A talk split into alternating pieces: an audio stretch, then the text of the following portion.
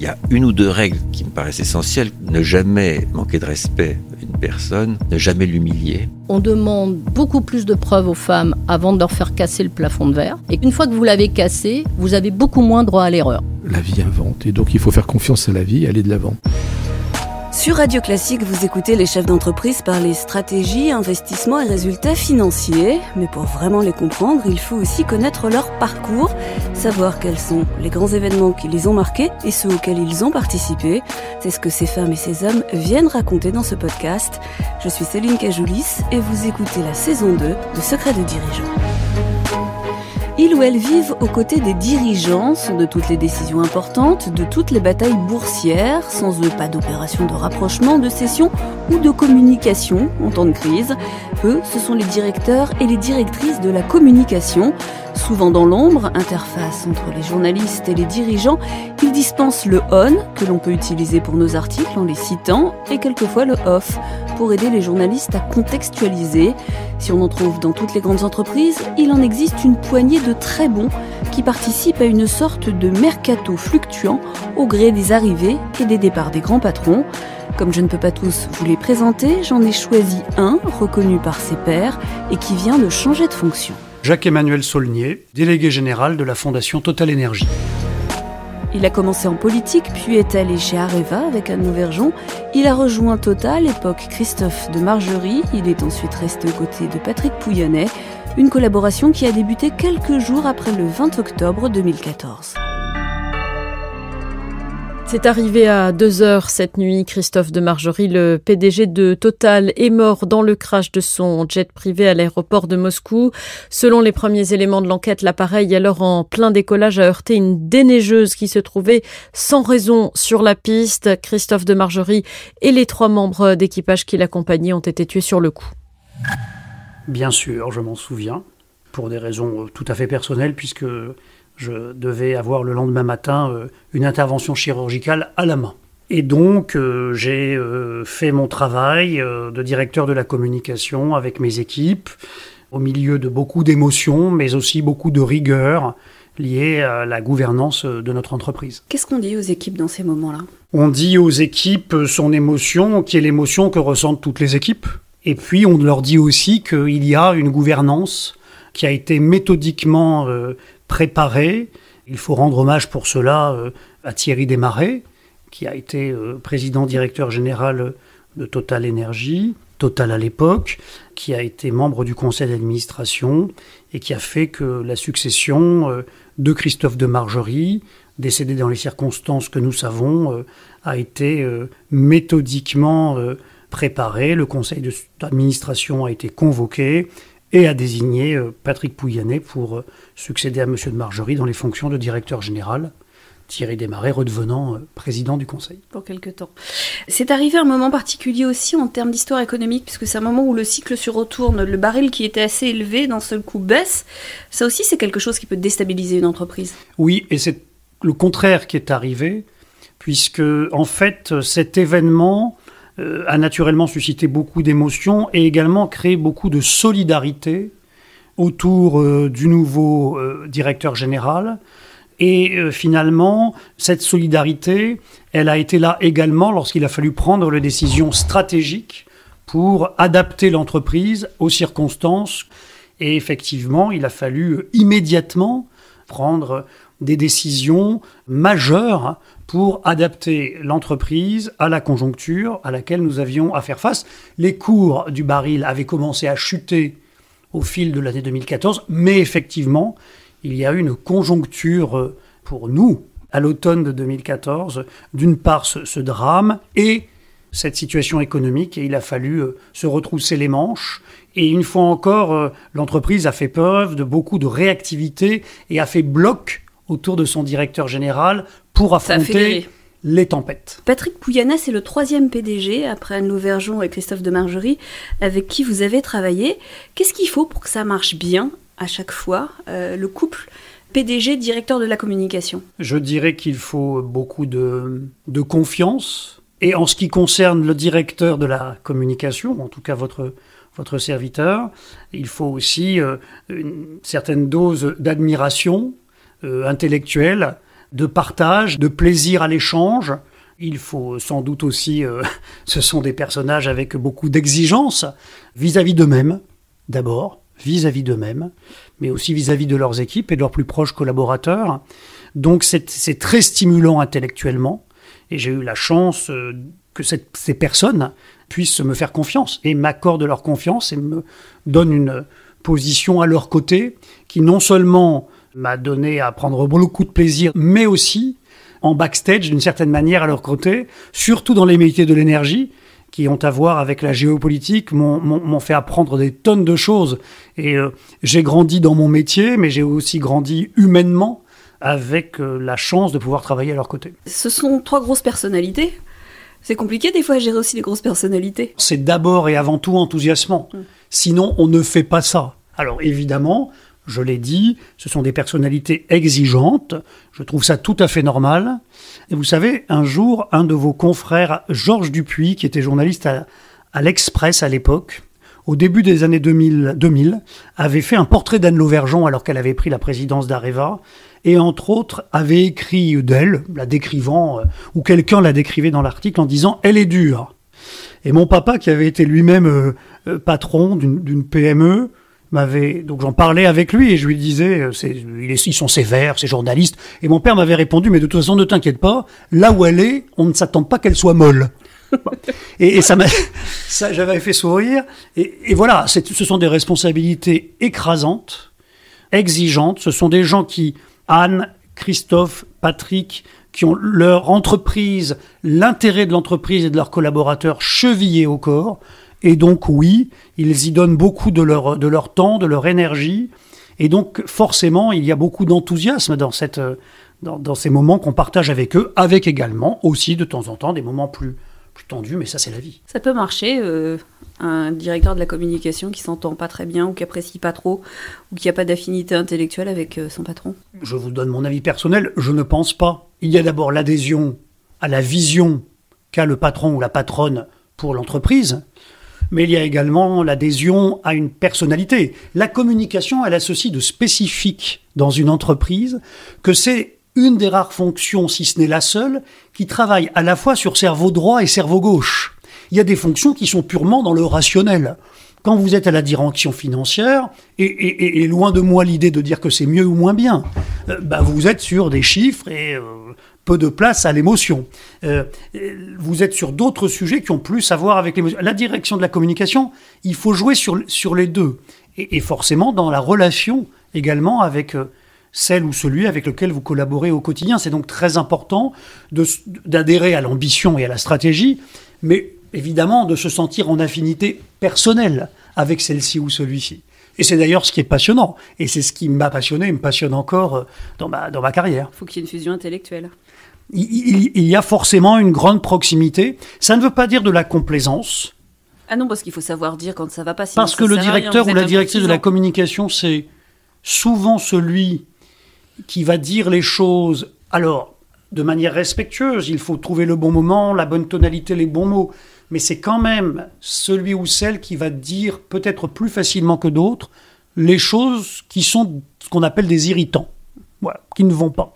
Et je pense qu'il ne faut pas euh, renier euh, ce rôle. C'est quoi un bon dire comme C'est quelqu'un qui reste dans l'ombre quand tout va bien, et ensuite c'est quelqu'un qui sort dans la lumière quand il y a besoin de prendre la parole? Non, je ne pense pas qu'il y ait euh, quelque chose à voir avec la lumière. Il ne faut pas confondre peut-être le rôle de directeur de la communication et le rôle de porte-parole. J'ai exercé les, deux. Mais on peut très bien être un très bon ou une très bonne directrice de la communication. Je ne sais pas si j'ai été cela, c'est pas moi de le dire.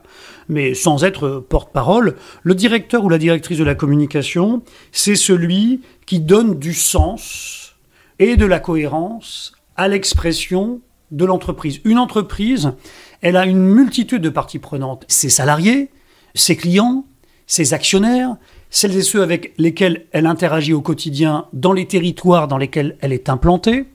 Et donc, elle, interagit avec eux, mais aujourd'hui également, grâce aux réseaux sociaux, ces parties prenantes, l'ensemble de ces acteurs, ils interagissent entre eux à propos de l'entreprise sans forcément l'associer. J'ajoute que, du fait des réseaux sociaux, vous avez aujourd'hui une universalité et une simultanéité de l'information. Et donc le rôle du directeur ou de la directrice de la communication, c'est de s'assurer que ce que l'entreprise émet à destination de ses parties prenantes, ou que les messages dont les parties prenantes peuvent disposer soient cohérents les uns avec les autres, dans ce qui est émis, et surtout cohérents avec euh, l'ambition qu'émet euh, la compagnie. Quand on est journaliste, on a souvent affaire aux services de presse, aux équipes de presse, au directeur de la communication ou à la directrice de la communication, dans les moments qui sont toujours des moments de tension, de stress, les crises, euh, les annonces financières qui ont lieu tôt le matin, les OPA, euh, quand ça réussit, quand ça rate, euh, les annonces le week-end, pendant les vacances. c'est quand même une actualité et un poste très exposé et très dense. Vous, chez Areva et chez Total Energy, vous avez souvent été attaqué. Encore chez Total Energy, on a vu à la fois et sur les super profits, et sur la guerre en Ukraine, et sur les impôts payés en France. C'est non-stop. Vous diriez que ce métier, c'est un métier ou c'est un sacerdoce Non. En tout cas, c'est un engagement, c'est certain, que l'on fait parce qu'on adhère à une vision et, à une entreprise. On fait partie d'un collectif aussi dans lequel on se sent bien. Je crois que c'est très important. Et puis, on l'a dit, il y a une affinité avec euh, le leader qui est désigné et qui vous choisit pour l'accompagner et l'aider sur le territoire euh, qui est le vôtre, la communication euh, en l'occurrence. Je crois qu'on peut constater au cours des 20 dernières années, ce qui a vraiment évolué, c'est que la communication, la fonction communication est résolument devenue un des leviers, je dis bien un des leviers, pas le seul, loin de là, mais un des leviers du pilotage stratégique de l'entreprise tous les chefs d'entreprise aujourd'hui ont résolument euh, intégré la communication comme euh, un, des, sujets sur lesquels ils savent qu'ils doivent agir vis-à-vis de leurs parties prenantes, et je le redis, à commencer par leurs salariés. Euh, on l'a très bien vu notamment, et sans doute pour celles et ceux qui doutaient encore, cela a été un accélérateur au moment de Covid où plus que jamais, chacun étant souvent isolé, la fonction communication au sein des entreprises a joué un rôle majeur. Mais au-delà de ça, c'est d'abord et avant tout euh, un engagement. Moi, j'ai toujours pensé qu'effectivement, euh, il y avait une, phrase de Dolto, alors euh, qui évidemment s'adressait à des relations individuelles, mais que j'avais entendu une fois chez Apostrophe euh, répondre à Bernard Pivot, rien ne perturbe quand on en parle. Alors je ne sais pas si c'est à cause de cela que j'ai choisi des, plus, des sujets qui font euh, souvent polémique ou qui sont des sujets de guérilla, puisque vous, vous, avez évoqué le fait que j'ai travaillé pour des entreprises ou des marques qui sont souvent sur le, sur le devant de la sellette. Ce sont des marques tête de gondole, de très belles marques, vous auriez pu aller dans la grande distribution, vous auriez pu aller dans le luxe. Il y avait d'autres secteurs qui étaient passionnants et moins exposés quand même. Oui, mais je, dois reconnaître que, que ces challenges-là m'intéressent beaucoup, m'ont intéressé. Ce sont des marques tête de gondole parce que ce sont des marques, et notamment en France, qui ont une histoire très belle, qui ont à voir avec l'essentiel de notre économie et dont les Français souvent sont très fiers. Euh, il y en a d'autres, SNCF, Air France, Total Energy, EDF, voilà des entreprises où je suis sûr que si vous faites un déjeuner dominical en famille, vous entamez la discussion sur, euh, l'un de, ces groupes et vous pouvez faire un long moment du déjeuner sur le sujet. Donc voilà, il se trouve que certains ont décidé aussi d'en faire des produits d'appel politique. Alors là, pour le coup, c'est résolument le cas d'un de, de, de Total Energy dont j'ai eu à m'occuper. C'est ainsi.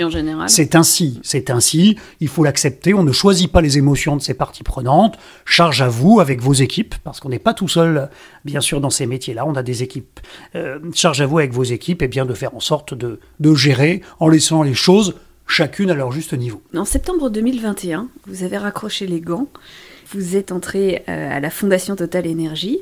À quoi ça sert une fondation d'entreprise? Alors j'ai raccroché les gants euh, formellement le 1er mars 2022, mais effectivement c'est à ce moment-là que on a annoncé qu'après euh, presque 11 ans, j'allais changer de, de, fonction. En fait, la conviction que nous avons, qui est très bien formulé par Patrick Pouyanné, c'est qu'une entreprise, euh, et à fortiori une entreprise en France dont l'histoire est résolument française, qui, a, beaucoup de racines dans, les territoires, à commencer par, par le Béarn, euh, elle doit plus que sa seule contribution économique ou sociale, elle a aussi un rôle à jouer en matière sociétale. Et donc nous considérons que compte tenu de notre empreinte dans les territoires, compte tenu des moyens dont nous disposons, nous avons des actions à mener avec des partenaires, parce qu'on n'est pas tout seul sur ces sujets-là, en matière d'intérêt général.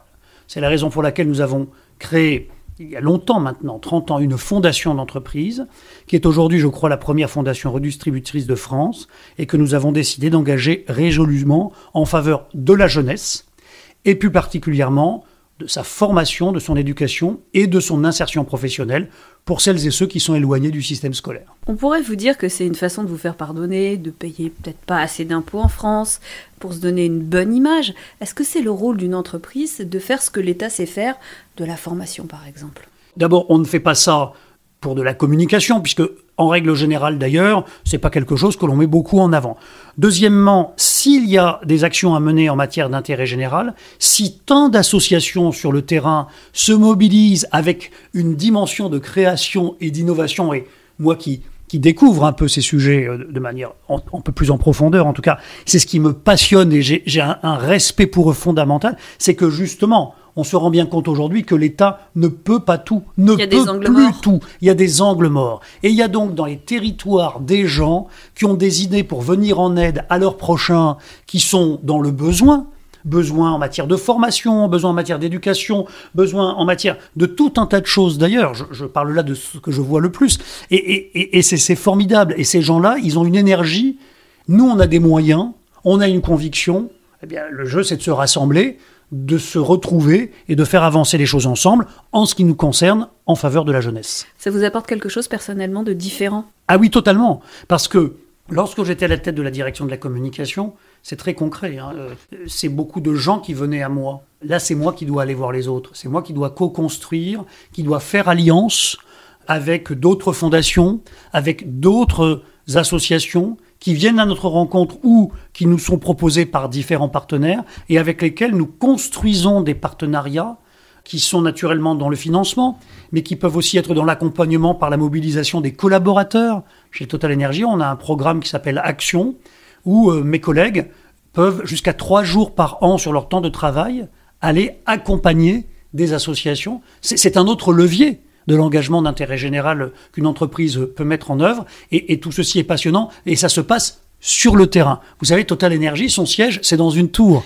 à la, défense. Moi, aujourd'hui, mon travail, mes interlocuteurs, mes interlocuteurs, ils sont sur le terrain. Mm. Et quand je vous dis sur le terrain, c'est vraiment sur le terrain, dans les quartiers, dans les territoires. C'est à moi d'aller les voir, de voir comment ça fonctionne, de voir comment on peut toujours faire mieux, parce qu'on apprend les uns et les autres, et les uns avec les autres effectivement, ça me fait sortir. Euh, j'adore ça. J'ai quelques petites questions pour terminer. Vous diriez que vous avez du pouvoir ou de l'influence? Je dirais que j'ai plutôt de l'influence. J'ai un pouvoir par délégation de mon président directeur général et du conseil d'administration de la, de la fondation qui me délègue euh, celui-ci. J'ai le pouvoir de faire avancer certains sujets en matière d'intérêt général en soutenant des associations en allouant euh, des moyens pour que celles-ci se développent. J'ai ce pouvoir-là, pas Jacques-Emmanuel Saulnier, la fonction de délégué général de la Fondation. Oui, mais Jacques-Emmanuel Saulnier, il a de l'influence. Mais il n'a de l'influence que par la fonction qu'il exerce. Il n'est rien. Non, c'est pas que ça. Vous, vous, connaissez tous les dires comme de Paris. Vous avez travaillé avec eux. Vous avez travaillé dans des univers politiques. Vous avez de l'influence. Oui, mais Céline Cajoulis, laissez-moi vous dire que si je connais ces gens-là c'est bien parce qu'à un moment donné, j'ai exercé une fonction. Hmm. Je n'étais rien par moi-même. C'est parce que j'ai exercé une fonction par la confiance de celles et ceux qui me l'ont confiée, qu'ensuite, effectivement, j'ai pu avoir euh, les relations que vous dites. Mais ça n'a pas ça n'est pas moi tout seul et ça n'aurait pas d'intérêt d'ailleurs. C'est en représentant l'entreprise qui a choisi de me confier les responsabilités que j'ai pu développer et, faire porter un certain nombre de projets. C'était le cas comme directeur de la communication avec mes équipes, c'est encore le cas aujourd'hui. Euh, individuellement, ça ne pèse rien. C'est le collectif qui compte, a fortiori dans des entreprises comme, euh, comme les nôtres. En termes de communication, qu'est-ce qui est le pire? Dire je ne sais pas ou dire une bêtise? Je pense que c'est de dire une bêtise. On a totalement le droit de dire qu'on ne sait pas. On a aussi également le droit, voire le devoir, de dire que l'on sait, mais qu'on ne peut pas dire. Et dans ce cas, il faut dire pourquoi. Cela m'est arrivé de dire à un journaliste, je connais la réponse à votre question, mais pour une question, ou pour une raison, pardon, de sécurité des personnes, de sécurité euh, d'installation, je ne peux pas vous donner euh, la réponse que vous attendez. Il faut juste être transparent sur ces sujets-là. Dire je ne sais pas, et je reviendrai vers vous quand je sais, Ou quand je pourrais. ou quand je pourrais, c'est totalement audible. Et je recommande toujours de, de dire cela plutôt que de dire une bêtise ou quelque chose qui euh, va s'avérer faux euh, trois minutes plus tard. Qu'est-ce qui est le plus difficile avec les journalistes? Je pense que ce qu'il y a de plus difficile, je ne sais pas si c'est difficile, c'est peut-être difficile à tenir, c'est de comprendre que, euh, mais c'est pareil avec, je, je ne dis pas que les journalistes doivent être des amis, je dis juste que c'est pareil avec vos amis ou avec tant de relations. La relation avec un journaliste est une relation qui se nourrit sur le long terme. Il faut apprendre à se connaître, il faut apprendre à se faire confiance, notamment pour les raisons que je disais à l'instant. On ne peut pas toujours tout dire, ou il faut expliquer pourquoi. Il ne faut pas aller voir les journalistes uniquement quand on a besoin d'eux ou quand on veut qu'ils relaient un message quand ça vous arrange, au moment qui vous arrange. Eux aussi, ils ont leurs problématiques qu'il faut comprendre également. C'est un métier qui est, qui est devenu de plus en plus compliqué à exercer, journaliste, avec des moyens euh, euh, parfois réduits dans les rédactions, de plus en plus d'informations. Et donc, il faut comprendre tout ça. Le plus difficile, c'est comme toujours de tenir un cap et dans la relation et, et de, et de le nourrir et de ne pas se laisser percuter par les émotions de l'instant. Qu'est-ce qu'on peut demander de, de pire à un directeur de la communication? Je pense que le pire qu'on puisse lui demander, c'est de faire quelque chose ou de dire quelque chose qui serait à l'encontre de ses convictions, voire de la vérité. Qu'il connaît. suicide, ça. Et dans ce cas, charge à lui d'en tirer euh, les conséquences. Qu'est-ce qui est le plus simple C'est d'assurer la communication pour un homme politique ou pour un chef d'entreprise? La difficulté sans doute en communication politique, c'est que la temporalité n'est pas la même. Dans une entreprise, et a fortiori dans une entreprise comme Total Energy, c'est une entreprise, euh, Patrick Pouyanné le rappelle souvent, dont les choses se gèrent sur le moyen long terme. Un investissement en matière d'énergie, la stratégie d'une entreprise du secteur de l'énergie, ça se change pas tous les matins. Quand vous décidez d'un investissement chez Total Energy, d'abord vous avez une instruction de la pertinence de l'investissement, ça prend un certain temps, puis une fois que vous avez investi, eh ben, le temps de développer l'investissement et, qu'il soit rentable, ça, peut prendre jusqu'à 10 ans. Bon. La temporalité n'est pas la même. Et, et le politique, lui, il est, il est euh, euh, conduit aussi par la temporalité électorale. L'échéance d'un politique aujourd'hui, c'est au mieux 5 ans. C'est très compliqué, euh, naturellement. Et donc la temporalité n'est pas la même. Est-ce que pour. C'est sans doute ce qu'il y a de plus compliqué. Sans doute ce qu'il y a de plus compliqué. J'ai deux questions pour terminer, qui sont plus personnelles. Alors vous n'allez pas vous défiler. Est-ce que vous êtes fier lorsque vous voyez vos anciens collaborateurs, qui sont par exemple à Matignon, dans des grandes entreprises du CAC 40, les bébés Jess, comme on les appelle, parce que Jess c'est votre surnom, est-ce que vous avez une petite fierté quand vous voyez ça? Euh,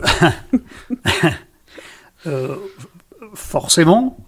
Forcément, je ne sais pas si c'est fierté, mais euh, moi je trouve que euh, j'ai eu la chance d'avoir des gens qui m'ont fait confiance. J'ai aussi fait des confiance à euh, certaines personnes au cours de ma carrière que j'ai choisies, avec laquelle d'ailleurs parfois j'ai nourri des, relations plus, personnelles au fil du temps. Si je vois ces personnes avancer, être heureuses et, et- et devenir des références dans leur métier, bah, je me dis que si j'ai pu y contribuer, si j'ai pu à un moment donné faire un choix euh, qui les a aidés en venant travailler à mes côtés, sachant que j'ai aussi moi aussi appris d'eux naturellement, et ben ouais, j'en suis, je ne suis pas, je sais pas si c'est fier, mais j'en suis heureux. Est-ce qu'il y a une chanson qui vous accompagne aujourd'hui ou dans la vie? Oui, il y en a beaucoup, hein, parce que je ceux, ceux qui me Je me connaissent. souviens de celle que vous aviez utilisée pour la Ouais. publicité d'Areva qui était très disco. Oui, ça c'était Funky Town. Ouais. Oui, il y, a des- il y, a des- il y a des- il y a des musiques en publicité qui m'ont beaucoup marqué, mais à titre personnel, oui, il y a une chanson que j'aime beaucoup du répertoire français, puisque j'aime beaucoup là. C'est euh, la chanson C'est beau la vie de Jean Ferrat.